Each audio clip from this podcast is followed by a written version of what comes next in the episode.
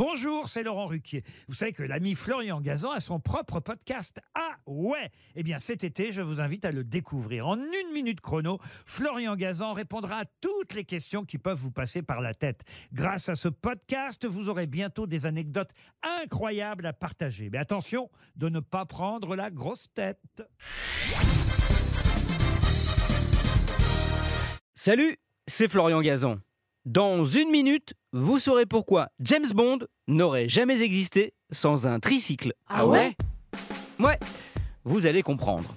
Vous le savez peut-être, pour trouver le nom de son mythique espion, l'écrivain Ian Fleming a pris le nom d'un ornithologue américain dont il avait un livre dans sa résidence secondaire de Jamaïque. Résidence au nom que vous connaissez tous. Si, si, je vous jure. Elle s'appelait GoldenEye, comme le film plus tard. Ça, c'est pour le nom de 007.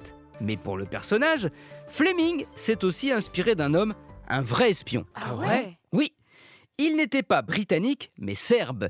Il s'appelait Dusko Popov.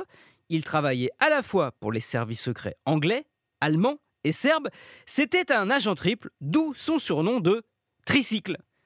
Parmi ses faits d'armes, la participation à l'opération Fortitude, cruciale hein, pour berner les nazis avant le débarquement allié en 1944, cet espion, Ian Fleming, lui aussi dans le renseignement pour la Royal Navy, il le croise pendant la guerre dans un casino d'Estoril au Portugal. Popov est séducteur, adepte de voitures de sport, de cocktails et a comme couverture un job dans l'import-export. Exactement comme plus tard James Bond. Ah ouais? Ouais, et l'inspiration va aller encore plus loin. Sous les yeux de Fleming, ce soir-là, Popov s'installe à une table de baccarat, un jeu de cartes, et d'entrée mise tous ses frais de mission, 40 000 dollars.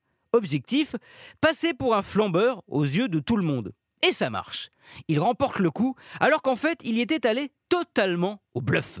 Cette scène, Ian Fleming en fera un copier-coller dans son tout premier roman de James Bond, Casino Royale, adapté au cinéma avec Daniel Craig.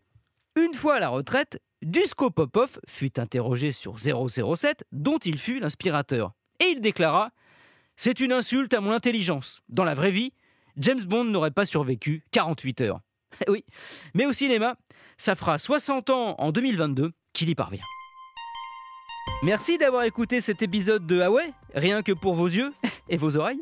Retrouvez tous les épisodes sur l'application RTL et la plupart de vos plateformes favorites. N'hésitez pas à nous mettre plein d'étoiles et à vous abonner. À très vite.